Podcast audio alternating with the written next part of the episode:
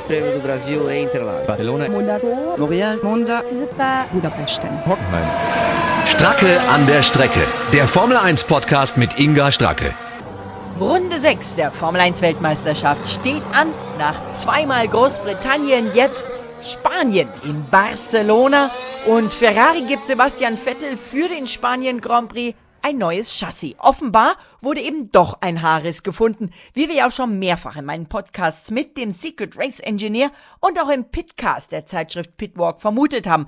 Bei meiner Kollegin Sandra Baumgartner von Sky dämpft Sebastian Vettel aber auch die großen Hoffnungen, jetzt werde mit dem neuen Chassis alles besser, denn der Ferrari kann auch dann nicht von heute auf morgen plötzlich perfekt funktionieren. Ja, vielleicht ja, vielleicht nein. Äh, Ich glaube, jedes Auto ist immer ein bisschen anders, aber vom Prinzip ist es das gleiche Auto. Und äh, ja, ich denke, ich, ich, ich äh, stütze meine Hoffnungen jetzt nicht auf dem neuen Chassis.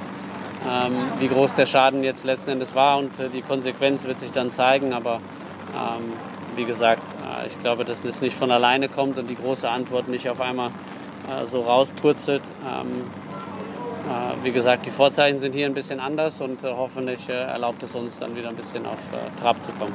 Die Probleme bei Ferrari sind natürlich viel tiefgreifender, aber ein Chassiswechsel könnte Sebastian Vettel zumindest ein bisschen helfen, ähm, wenigstens wieder gleich auf oder vielleicht auch hier und da mal vor Teamkollege Charles Leclerc zu sein.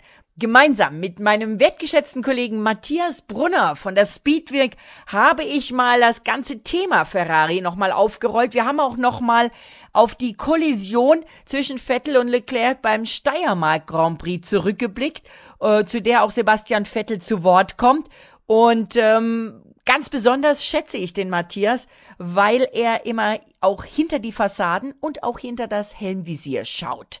Für viele Experten und auch für Matthias stellt sich die Frage, und auch für mich, ist Binotto der richtige Teamchef oder bräuchte er als Technikdirektor in der Position, ist er ja wirklich gut, das ist sein Hintergrund, nicht eher einen erfahrenen Politiker sozusagen als Teamchef an seiner Seite. Matthias stellt auch fest, man muss nicht Raketentechniker sein, um das Dilemma zu erkennen, und er stellt die Frage, Herr Binotto, haben Sie nicht etwas vergessen? Es hat sehr viel Spaß gemacht und jetzt kommt mein Gespräch mit Matthias Brunner von der Speedweek. Die Expertenmeinung. Ja, ich höre Be Begriffe in den sozialen Medien oder lese sie äh, wie Schluderia Ferrari statt Scuderia Ferrari. Ich sehe Bilder, wo auf dem knallgelben Wappen das schwarze Pferd rausgesprungen ist und nicht mehr da ist oder aber auch wo auf dem knallgelben Wappen statt des schlanken und sportlichen schwarzen Pferdes ein äh, etwas dicklicher Esel eingezeichnet ist. Äh, die Fans sind äh, extremst kreativ, aber unterm Strich ist die Message, die sie damit alle äh, raushauen, die gleiche. Was um Himmels willen ist da los bei den Roten? Und ähm, ich ähm, habe jetzt äh, einen einen Twitter-Fan gesehen, der äh, äh, tatsächlich auflistet, was er Binotto vorwirft. Ja, ich meine, es hat schon immer gegeben, dass die Fans kritisieren. Aber wenn ich jetzt sag, hier schreibt dieser Fan, der nennt sich F1 Marvin, mit Mattia Binotto hat einen illegalen Motor entwickeln lassen, hat seine Fahrer nicht unter Kontrolle, hat ein aerodynamisch schwaches Auto gebaut, weigert sich wichtige Teamrollen an andere Leute zu vergeben, kommuniziert Entscheidungen sehr unglücklich. Es kann ja doch nicht an einem Menschen, an einem Mann liegen, äh, auch wenn der eine Harry Potter Brille aufhat, der ja aber doch schon seit Jahrzehnten gefühlt bei Ferrari ist, dass es jetzt auf einmal so schief läuft. Ja, also grundsätzlich gilt natürlich, wer den Schaden hat, äh, braucht für den Sport nicht zu sorgen. ähm, aber es ist schon so. Ferrari hat so viele Probleme, man weiß irgendwie gar nicht so recht, wo man beginnen soll, weil die Liste so lang ist. Ähm, aber in der Regel gilt ja nicht nur bei Ferrari, sondern überall, der Fisch stinkt vom Kopfe. Und ähm, es gibt zwei sehr intelligente Formel 1, so ein bisschen Urgesteine, äh, die sagen halt, ähm, der, der Teamchef, äh, der Mattia Binotto, ist ein, ein super Techniker, aber auf dem Posten des Teamchefs ist er einfach nicht der Richtige. Ja? Ähm, Gerhard Berger, äh, lange für Ferrari gefahren, ähm, sagt beispielsweise, ähm, ähm, er selber habe mit Mattia Binotto zusammengearbeitet, er wisse, was für ein toller Techniker das sei, aber ähm, der Teamchef muss natürlich eine Führungspersönlichkeit sein, die nicht nur die technische Seite im Griff hat, äh, die Binotto im Moment auch nicht im Griff hat, aber da reden wir gerade noch drüber, ähm, sondern auch die politische und strategische äh, Seite. Und da sein, findet Georg Berger die anderen einfach viel besser aufgestellt. Äh, äh, hm. Greifen wir uns äh, Red Bull Racing raus. Die haben den, den Teamchef mit dem Christian Horner, ähm, sehr äh, ehrgeiziger Engländer, ähm, kennt den Rennsport durch und durch. Adrian Newey, der kümmert sich um die Technik äh, mit seinen Mitarbeitern. Absolutes Genie, der beste Techniker mhm. der Gegenwart. Und Absolut, dann haben wir, ja. dann haben wir einer, der die ganzen Fäden so ein bisschen in der Hand hält, der Helmut Marko. Äh, Georg Berger hat ihn als Hai bezeichnet. Äh, das sagt eigentlich schon alles. Äh, der Le Mans-Sieger Marco ist einfach äh, ein Mann, der mit allen Wassern gewaschen ist, der jede Finte kennt, der, der, der wirklich, also dem, dem macht man jetzt gar nichts mehr vor. So, äh, dort sind die Rollen halt verteilt, ja. ja. Und äh, Flavio Priatore, das äh, früher äh, Teamchef für die Formel 1, Weltmeister mit Michael Schumacher, Weltmeister mit Fernando Alonso, der hat halt auch gesagt, ähm, Ferrari braucht jetzt eine, wirklich eine Führungspersönlichkeit, einen Leader, einen echten starken Leader. Und das ist Mattia Binotto einfach nicht. Und jetzt gibt uns das wieder den Bogen zur Technik. Ähm, letztlich äh, muss man rückblickend als Experte von außen, der ja immer alles besser weiß, muss man sagen, war es jetzt wirklich so eine gute Idee, Binotto zum Teamchef zu machen? Hätte man ihn nicht auf seiner Rolle des Technikchefs belassen sollen wo er sich ganz äh, aufs Auto konzentrieren kann. Ja, die Frage lassen wir jetzt so mal im Raum stehen, aber ähm, es, es, es, die, es die ist Frage, schon. Die Frage ist eine gute, die habe ich mit meinem Secret Engineer, mit meinem englischsprachigen Podcast geklärt, der unter anderem übrigens bei Ferrari auch schon gearbeitet hat, der Binotto mhm. auch gut kennt und der mir mhm. dann nur mit einem Kichern sagte, die Hauptaufgabe eines Teamchefs bei Ferrari ist es, Teamchef zu bleiben. Das, ja. Da geht viel Energie rein bei den Roten. Und da ja, ist, ist nicht mehr viel Zeit für andere Sachen. Ja. Nein, da, das nicht. Und äh, es gibt keinen Rennstall äh, in der Formel 1, der so unter Druck steht, ständig, wie Ferrari. Der Druck ist wirklich enorm. Und da muss man sich, äh, äh, wie der Techniker bei dir gesagt hat, man muss sich schon auf seine Aufgabe konzentrieren können. Und ich kenne niemanden, der alle Bälle gleichzeitig in der Luft halten kann. Also auch der Tag von Binotto hat nur 24 Stunden. Und ich zweifle keinen Moment daran, ähm, dass er sich äh, unfassbar ins Zeug legt, um mit Ferrari Erfolg zu haben. Aber man muss natürlich schon auch ja. sehen. Also wir, wir haben jetzt Wintertests gehabt im Februar, da hat man schon gemerkt, oh, bei Ferrari läuft irgendwie läuft es wieder nicht so gut. Seltsam, der, die Topspeed äh, aller Ferrari-Autos ist eigentlich ja nicht gut. Und das hat sich jetzt äh, hier am Red Bull Ring bei diesen zwei Rennwochenenden bestätigt. Es war einfach auffällig, sämtliche drei Autos, die Ferrari-Motoren haben, also das Werksauto, das rote halt, äh, dann der Alfa Romeo, der bei Sauber in der Schweiz gebaut wird, und der ähm, US-amerikanische Haas, also alle Ferrari-betriebenen Autos sind in Sachen Topspeed nirgends. So, äh, da muss man wirklich nicht Raketentechniker sein, um sich ausrechnen zu können, okay, also es scheint den stärksten Motor im Feld haben sie nicht mehr. Hm? Das ist mal ein grundsätzliches Problem. Und dann ja. kommt das zweite Problem, das äh, Ferrari und logischerweise auch die Ferrari-Kunden dann haben. Man muss sein Auto schon verstehen. Und bei Ferrari ist es einfach so, wenn ein Teamchef wie Mattia Binotto äh, im, am Red Bull Ring zugeben muss, äh, die, die Ergebnisse von der Testbahn haben sich nicht mit unseren Berechnungen gedeckt. Wir haben gemerkt, wenn wir diese eingeschlagene Aero-Richtung weitergehen, wird das kontraproduktiv. So können wir unser Ziel nicht erreichen. Äh, der Testwinter ist einfach nicht so verlaufen, wie wir uns das erhofft haben. Wenn man das alles zugeben muss, das ist eine eine Bankrotterklärung, das ist, äh, das ja. ist ja wahnsinnig. Und dann kommt man hier nach ja. all diesen Monaten, äh, kommt man zum Red Bull Ring und muss sagen, nein, wir haben keine neuen Teile dabei. dann muss ich sagen, okay, äh, aber ihr wisst schon, dass andere Rennstelle auch Lockdown gehabt hat und die haben neue Teile. Also was hat Zumal sie in der Ferrari Zeit... als erstes, zumal Ferrari als erstes in diesen Lockdown gegangen sind und damit also auch als erstes wieder rauskamen.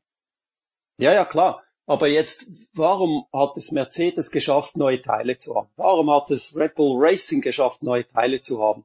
Und Ferrari nicht. Und der Grund liegt daran, äh, dass die ihre Erkenntnisse gewonnen haben aus den Tests, aber das schon vor den Testfahrten damals im Februar in Barcelona Windkanalversuche liefen, äh, wo sie gemerkt haben, okay, das ist jetzt unser Paket für Barcelona. Ähm, möglicherweise haben wir in Australien ein paar neue Teile und wir, wir äh, führen diese Entwicklung jetzt so weiter, damit wir wissen, bei Lauf drei, vier und fünf werden wir das, das und das am Wagen haben. So. Und bei Ferrari war jetzt die Ausgangslage anders. Sie haben gemerkt, mit unserem aerodynamischen Konzept stimmt einfach etwas nicht. Wir müssen nochmals über die Bücher. Und wenn du quasi dann wieder bei Null anfängst, dann bist du logischerweise im Rückstand. Und gerade in einer ähm, so dichten, gedrängten Saison, wie wir sie dieses Jahr wegen Corona haben werden, ist das ein Rückstand, Entschuldigung, den holst du schlicht nicht mehr auf. Ferrari wird dieses Jahr vielleicht ein Rennen gewinnen, ich weiß es nicht. Aber äh, wenn man jetzt wirklich glaubt, aus dem Nichts heraus wird Ferrari äh, in drei Rennen in plötzlich äh, Mercedes und Red Bull Racing rund um Boden fahren, dann würde das allem widersprechen, was wir aus der Formel 1 in Sachen Entwicklung kennen. Das wird nicht passieren. Hm. Und ähm, dann auch noch die Situation beim Steiermark Grand Prix, dass äh, ja Charles Leclerc Sebastian Vettel abräumt. Ich habe mal den Ton von Sebastian, was der danach gesagt hat. Ähm, ein anderer hätte wahrscheinlich etwas mehr geschimpft oder etwas ja emotionaler reagiert.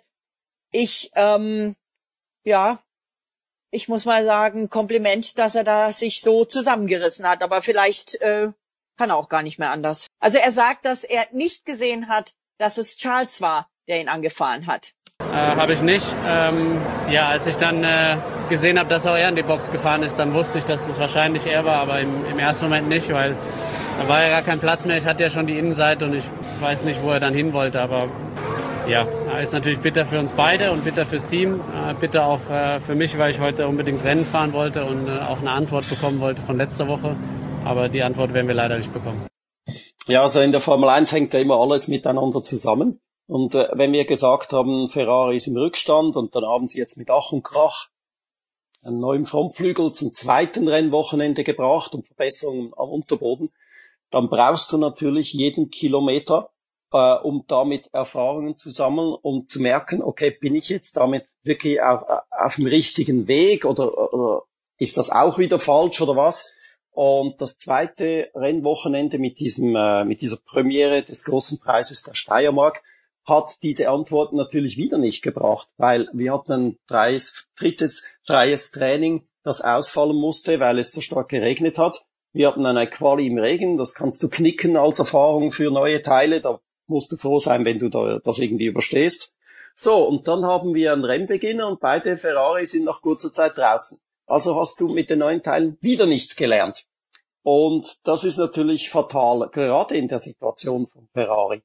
Und generell ist es einfach so, wenn sich zwei Stallgefährten ins Auto fahren, das ist äh, für das Team de, de, de, die, die dümmste Situation, die es überhaupt geben kann, weil es ist peinlich, es schaut blöd aus, es gibt nur böses Blut und, und selbst wenn Leclerc nachher sofort zu Kreuze gekrochen ist und sich tausendmal entschuldigt hat, ja, aber der Schaden ist schon angerichtet. Ähm, allerdings muss ich jetzt äh, ein ganz klein wenig zur Ehrenrettung von Leclerc sagen. Äh, wir dürfen auch nicht vergessen, es gab von Sebastian Vettel im ersten Rennen auf dem Red Bull Ring, den großen Preis von Österreich, einen eher tapsigen Angriff äh, auf Carlos Sainz. Er selber hat später gesagt, eigentlich war es gar nicht als Angriff gedacht, aber ich lag halt an ihnen und konnte nirgendwo mehr hin. Also das war auch nicht gerade ein Geniestreich, ähm, bei, bei allem Respekt, den ich für Sebastian Wo, habe. Wobei er den, wobei er den Carlos da nicht berührt hat. Ich habe mir das ganz genau angeschaut. Er hat ihn nicht berührt. Die haben sich nicht berührt, bist du sicher? Nein, ja. ja. Okay, gut. Ja, es war trotzdem ein top Also soweit ich gesehen habe. Von den, von den, ähm, von den ähm, Kamerawinkeln, die ich sehen konnte. Okay, gut. Aber ein Fehler war es trotzdem. Und ähm, ja, nachher hat es sich gedreht, gell? Der, aber den ja, Dreher genau. habe ich schon richtig im Kopf, oder? Gut. Also, den Dreher hast du ähm, absolut richtig. Er hat sich von sich ganz alleine, so wie es okay. zumindest aussah, einfach gedreht, weil ihm das Heck mal wieder Gut, weggeschmiert dann, äh, ist. War ja doch nicht alles falsch. Nein, und, und das ist natürlich, ist natürlich äh, ein weiterer Aspekt, der Ferrari in die Bredouille bringt. Und äh, die, die, das Klima ist auch nicht gut. Und äh, eingangs des ersten GP-Wochenendes äh, kam natürlich die Frage, meine, die ganzen Leute waren auf Tauchstation monatelang, kam natürlich die Frage, ja Entschuldigung, wie war das jetzt im vergangenen Mai, äh, als es geheißen hat, okay, äh, quasi einvernehmlich äh, geben wir jetzt bekannt, Ende 2020 trennen wir uns, also Vettel und Ferrari äh, gehen in verschiedene Richtungen dann und der Vettel sagt da aus heiterem Himmel, nein, äh, Entschuldigung, so war das nicht. Es gab einen Anruf von Matteo, mir wurde eröffnet, ähm, dass man eigentlich mit mir nicht mehr arbeiten will. So richtig Verhandlungen gab's nicht. Das war natürlich ein, ein Hammerschlag, ja, wo alle gesagt ja. was?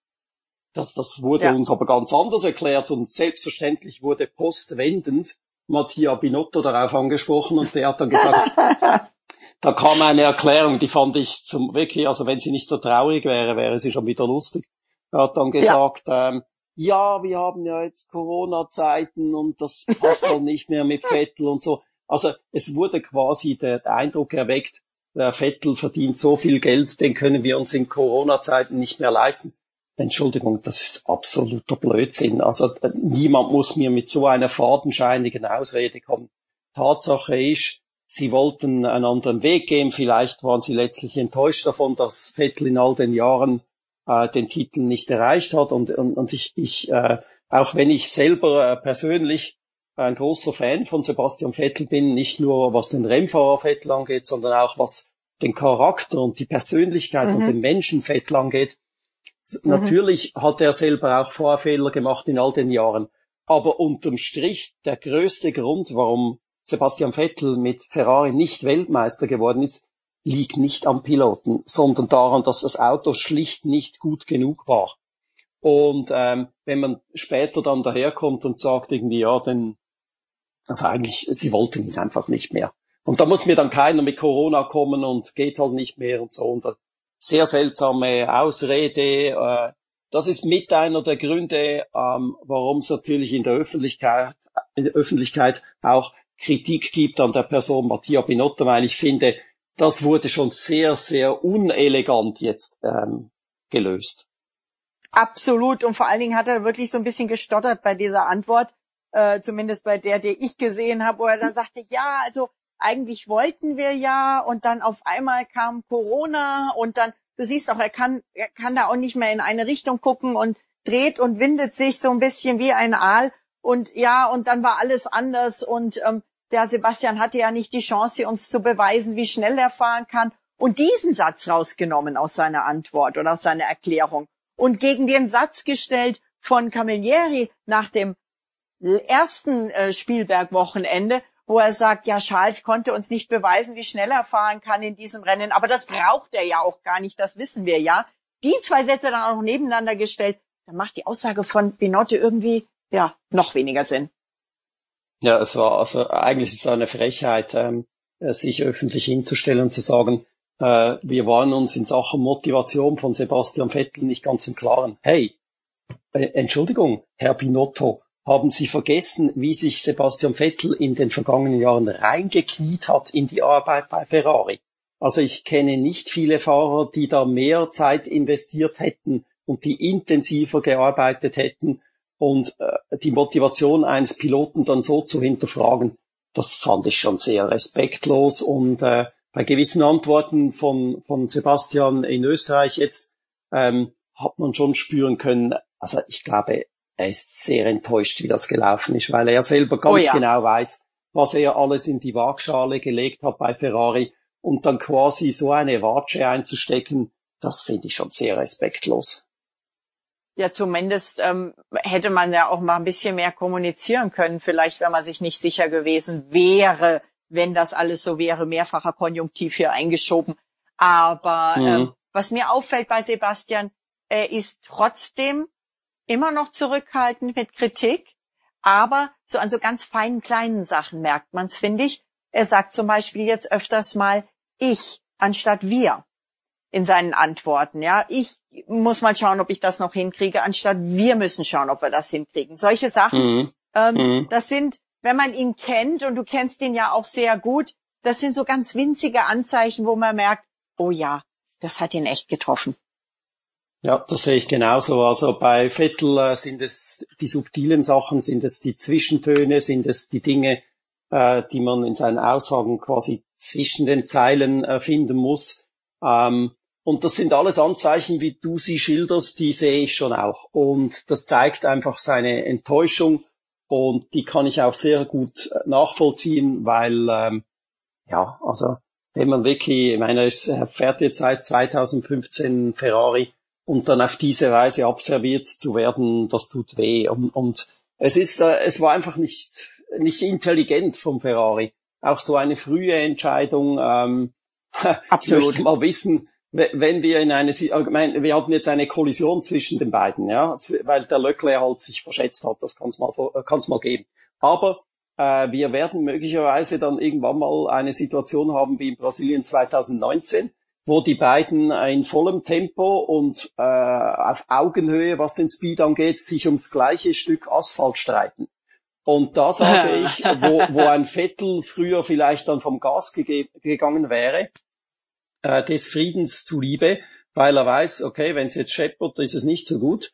Äh, dieser Vettel wird nicht mehr vom Gas geben. Und wenn wir, wie, wie wir es im vergangenen Jahr auch ein paar Mal erlebt haben, äh, Stallorder-Anweisungen kriegen, also äh, irgendein Funkspruch vom Ferrari-Kommandostand, bitte gebt einen Platz frei, der andere ist schneller, was wir halt so kennen, dann kann ich mir gut vorstellen, dass Sebastian Vettel wahnsinnige Funkstörungen hat an Bord und wirklich also kaum, kaum verstehen kann, was die jetzt da sagen.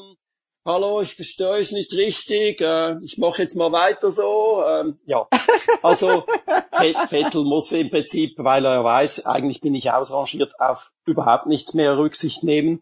Und ich kann mir gut vorstellen, Im dass es früher Gegenteil. oder später hier nochmals Feuerwerk geben wird. Im Gegenteil, also ich stimme dir da absolut zu, aber im Gegenteil, er muss sich beweisen. Im Gegenteil wird er nicht zurückstecken, sondern sich beweisen, weil er sich ja, und das sieht man ihm an, das merkt man ihm an, vielleicht sogar gerade erst recht jetzt neu motiviert hat und nicht aufhören will, sondern weitermachen will, weil er eben hier noch eine Rechnung offen hat. Und empfehlen kann er sich bei keinem Team, weder bei Mercedes noch vielleicht bei Racing Point, dann Aston Martin nächstes Jahr oder auch vielleicht bei Red Bull oder wer weiß sogar Alpha Tauri, wer weiß das schon. Empfehlen kann er sich ja nirgends, wenn er vom Gas geht, sondern empfehlen kann er sich nur, wenn er zeigt, was er kann und was für ein Durchsetzungsvermögen er hat. Ein Max Verstappen ist nicht äh, bei Red Bull so hoch angesehen, weil er vom Gas geht und zurücksteckt, sondern weil er uns in den letzten Jahren immer wieder mit Aktionen auch erfreut hat, wo wir sagen, das ist doch ein Hund, der steckt nicht zurück. Also bei Sebastian Vettel ist es einfach so, er ist in der klassischen Situation eines Rennfahrers, der nicht äh, zurücktreten wird, sondern der, der zurückgetreten wird. Das ist ein Unterschied. ähm, Sebastian, ähm, wenn man sieht, wie er an die Arbeit geht, äh, wenn man äh, ihm zusieht, wie er übers Rennfahren spricht, da merkt man, dieses Feuer brennt lichterloh. Äh, dieser Mann ist zum Rennfahren geboren und, und äh, darin geht er auf. Und das ist kein abgehalfterter, ausrangierter Sportler, der irgendwie noch irgendwo hofft, äh, ich hole mir jetzt noch, äh, was weiß ich, bei Aston Martin meine Rente ab für zwei Jahre, äh, dann kann ich mein Bankkonto noch etwas aufstocken. Geld ist bei Das diesem ist Mann nicht. Se Zero Motivation. Ja. Dieser Mann lebt mit jeder Faser für den Rennsport. Das ist einer der Gründe, warum ich den Sebastian Vettel so toll finde weil er wie, wie äh, Lewis Hamilton authentisch ist. Und wenn die über Rennsport reden, dann, dann, dann muss man sich dieses Feuer in den Augen mal anschauen. Da weiß man ganz genau, die, diese, diese Männer, die brennen fürs Rennfahren. Und das ist beim Vettel ungebrochen. Das ist kein Pilot, der, der nicht mehr fahren will, und, äh, sondern der möchte gern weitermachen. Aber ich sehe im Moment keine Möglichkeit für nächstes Jahr, irgendwo äh, äh, ein gutes Auto äh, für ihn zu finden. Äh, irgendwie, irgendwie weitermachen, das ginge schon, aber das will er dann auch nicht, weil äh, man wird nicht äh, äh vierfacher Formel 1 Weltmeister, um dann irgendwo äh, im hinteren Mittelfeld herumzufahren. Also das muss er sich auch nicht antun. Aber ist schon schade, wie das irgendwie läuft mit Sebastian Vettel, weil ich finde, das ist jetzt ein Rennfahrer, der hätte dem Sport noch sehr viel zu geben. Und ich finde es generell immer schade, wenn äh, ein Weltmeister abtritt oder abgetreten wird, ähm, weil äh, je mehr Champions und Sieger wir im Feld haben, desto besser. Das ist ein wunderbares Schlusswort, wo ich nur 100 Prozent zustimmen kann und ich hoffe sehr, dass wir Sebastian Vettel auch weiterhin in der Formel 1 sehen werden. Ganz, ganz lieben Dank dir, Matthias. Und ich hoffe, wir beide sehen uns bald auch mal wieder an einer Rennstrecke, an der dann hoffentlich auch irgendwann bald unter besseren Voraussetzungen die Fans sein dürfen. Ja, das hoffe ich auch. Vielen Dank, Inga. Stracke an der Strecke. Der Formel 1 Podcast mit Inga Stracke.